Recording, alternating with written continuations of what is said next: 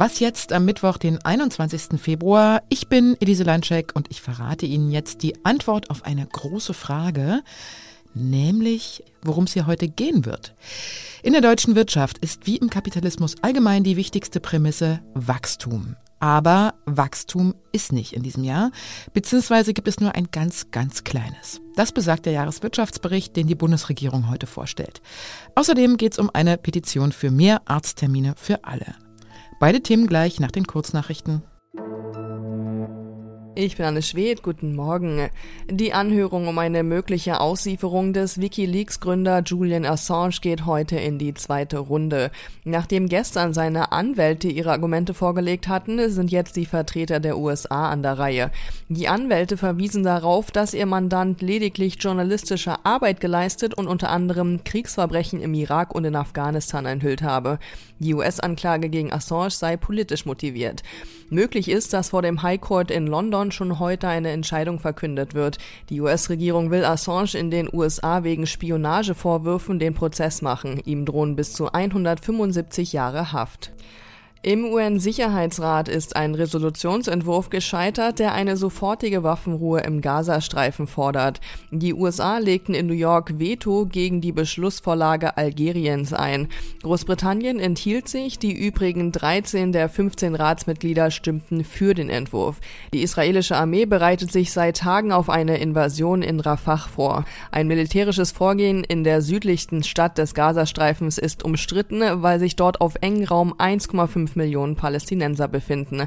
Redaktionsschluss für diesen Podcast ist 5 Uhr. Wäre die deutsche Wirtschaft ein Motor, dann müsste der dringend mal gewartet werden. Denn dieser Motor, der stottert und qualmt und hustet vor sich hin. Schaut man auf die Konjunkturprognose von der letzten Woche, dann steht sogar eine Generalüberholung an. Die EU-Kommission sieht Deutschland mit 0,3 Prozent Wachstumsprognose sogar auf dem letzten Platz in der Eurozone.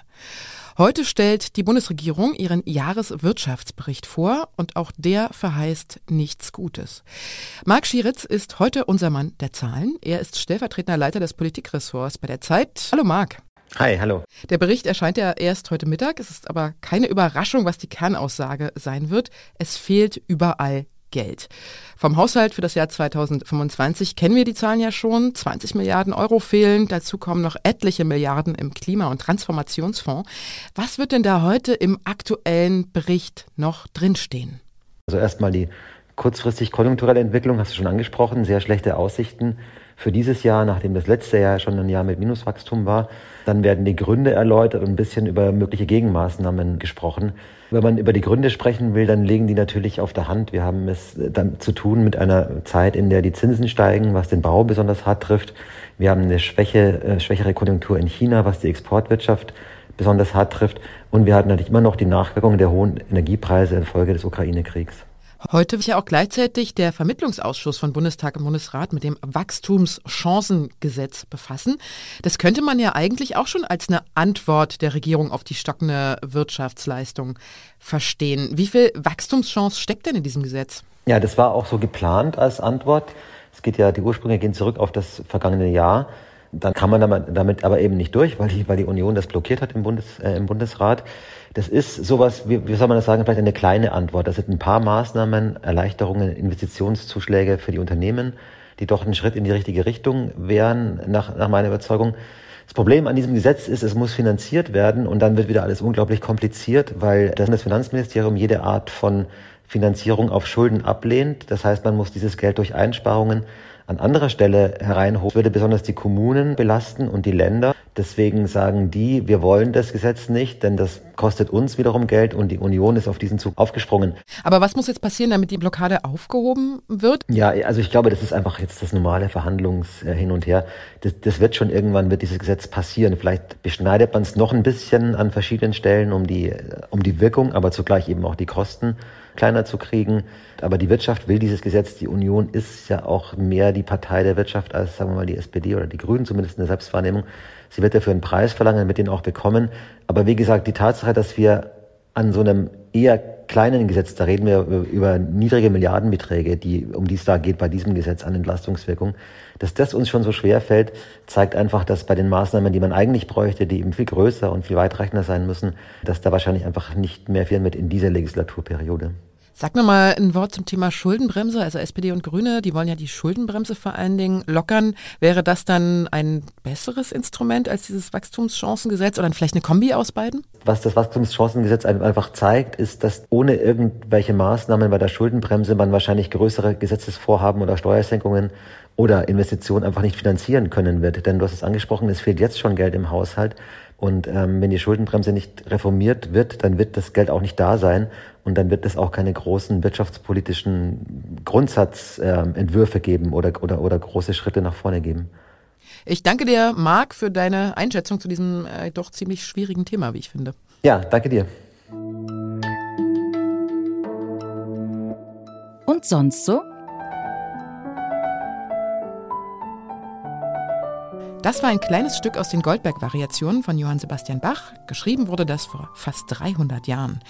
Bach wird ja heute noch von Millionen Menschen gehört und von den meisten wird seine Musik als schön oder angenehm empfunden. Warum das so ist, das haben Physikerinnen und Physiker der University of Pennsylvania untersucht und herausgefunden, Bach-Stücke sind reine Mathematik. Konkret haben die Forscherinnen und Forscher untersucht, wie die Struktur eines Musikstücks mit der menschlichen Wahrnehmung zusammenhängt. Also an welche Passagen sich Menschen zum Beispiel besonders lange erinnern oder was sie überraschend oder vorhersehbar fanden. Die Forscher zeichneten zu diesem Zusammenspiel ein kompliziertes Netzwerk auf mit vielen Pfeilen und Knotenpunkten und am Ende kam heraus, dass Bachs Kompositionen die menschliche Wahrnehmung so beeinflussen, dass auch sehr, sehr komplexe Stücke nicht mehr als überfordernd wahrgenommen werden. Was die Forscherinnen aber jenseits ihrer Berechnung auch noch gesagt haben, finde ich besonders wichtig. Musikgeschmack hängt nämlich auch noch von vielen anderen Faktoren ab, die jetzt in dem Fall nicht untersucht wurden. Stimmung zum Beispiel oder wie ein Stück von wem gespielt wurde, auch. Zum Glück ist also doch nicht alles berechenbar.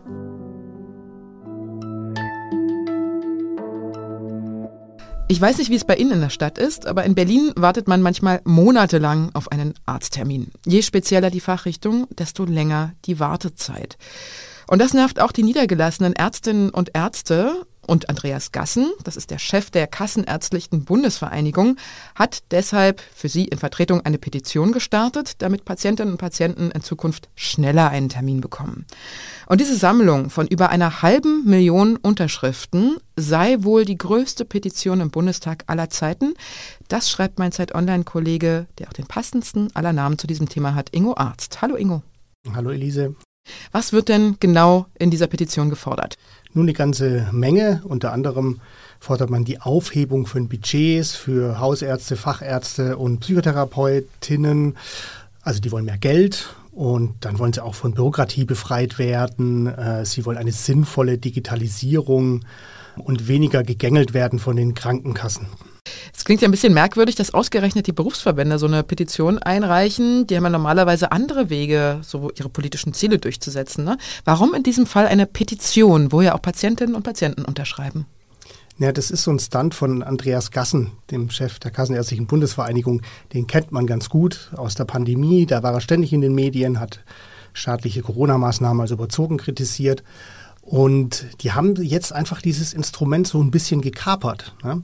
Er musste es ja als Privatperson einreichen, weil Berufsverbände oder auch so eine Institution des öffentlichen Rechts, was eine ärztliche Bundesvereinigung ist, die können sowas gar nicht einreichen. Und das ist einfach ein sozusagen ein Spin, ein Trick, um nochmal zusätzlich Druck auf die Politik auszuüben. Und der Gassen will natürlich für sein Klientel möglichst viel Geld rausholen, also für die Hausärztin, für die Fachärzte, im Vergleich zu den anderen im Gesundheitssystem, die Geld wollen, wie zum Beispiel die Kliniken. Du schreibst ja selber in deinem Text, dass die Petition unterkomplex ist. Was meinst du damit? Ich meine damit, dass einfach mehr Geld einer Gruppe im Gesundheitssystem zu, zu geben, das bringt halt nichts. Also du hast Fachkräftemangel aller Orten, überall fehlt Geld. Es ist hauptsächlich ein Problem des Managements, der Verteilung von Geld und auch der Frage, wie die Ressourcen im Gesundheitssystem in Anspruch genommen werden. Also ich habe mit zwei Experten gesprochen, die sagen zum Beispiel, in Deutschland rennen die Leute viel zu schnell zum Facharzt und gehen viel zu häufig in die Klinik. Unterschreiben sofort alle. Das heißt, du musst, es, du musst erreichen, dass die Leute erstmal zum Hausarzt gehen, dass sie die Leute ordentlich betreuen, gezielt die Menschen nur zu bestimmten Fachärzten schicken, wo es auch wirklich nötig ist und dass man auch nur ins Krankenhaus geht, wenn es wirklich nötig ist. Das verursacht alles immense Kosten, wenn man das nicht tut. Und das ist der eigentliche Hebel. Aber jetzt einfach mehr Geld einer Berufsgruppe im Gesundheitssystem geben, voreilig sozusagen, das wird nicht viel bringen. Und wie wahrscheinlich ist es jetzt, dass ich als Patientin demnächst schnell einen Termin bei meiner Ärztin kriege? Ich glaube, das Problem wird sich so schnell nicht lösen lassen, leider. Aber mit ein bisschen besserem Management könnte es schon besser werden. Es gibt so kleinere Formschritte, dass man zum Beispiel bald eine elektronische Patientenakte einführt. Da weiß dann jeder Facharzt, jede Fachärztin, die neuen Patienten hat, sofort, ah, der war schon bei zehn anderen Ärztinnen oder Ärzten und kann sich die Vorbefunde angucken, muss nicht alles doppelt untersuchen oder kann den Leuten auch mal sagen, dass sie nicht ständig von Facharzt zu Facharzt rennen sollen. Und da wird dann schon auch Zeit freigesetzt. Das wirkt vielleicht in den nächsten zwei, drei Jahren auch ein bisschen zumindest. Mhm, da gibt es natürlich auch wieder viel Kritik dran. Werden wir ein anderes Mal drüber sprechen. Ich danke dir sehr, Ingo, und danke, dass du einen Termin für mich frei hattest heute. Ich danke dir. Den nächsten Was jetzt Termin, den haben Sie sicher. Das Update heute um 17 Uhr mit unserer einzigen Host mit Doktortitel Dr. Rita Lauter. Anmelden können Sie sich dafür unter wasjetzt.zeit.de. Ist aber auch Quatsch, Sie können auch einfach so reinhören. Ich bin Elise Landcheck, haben Sie einen schönen Tag. Wie oft hast du eigentlich schon den Namenswitze gehört mit deinem Namen und deinem Ressort? Oh, permanent, ständig. Da steht dann immer Ingo Arzt und das klingt so akademisch, dabei bin ich Elektroingenieur.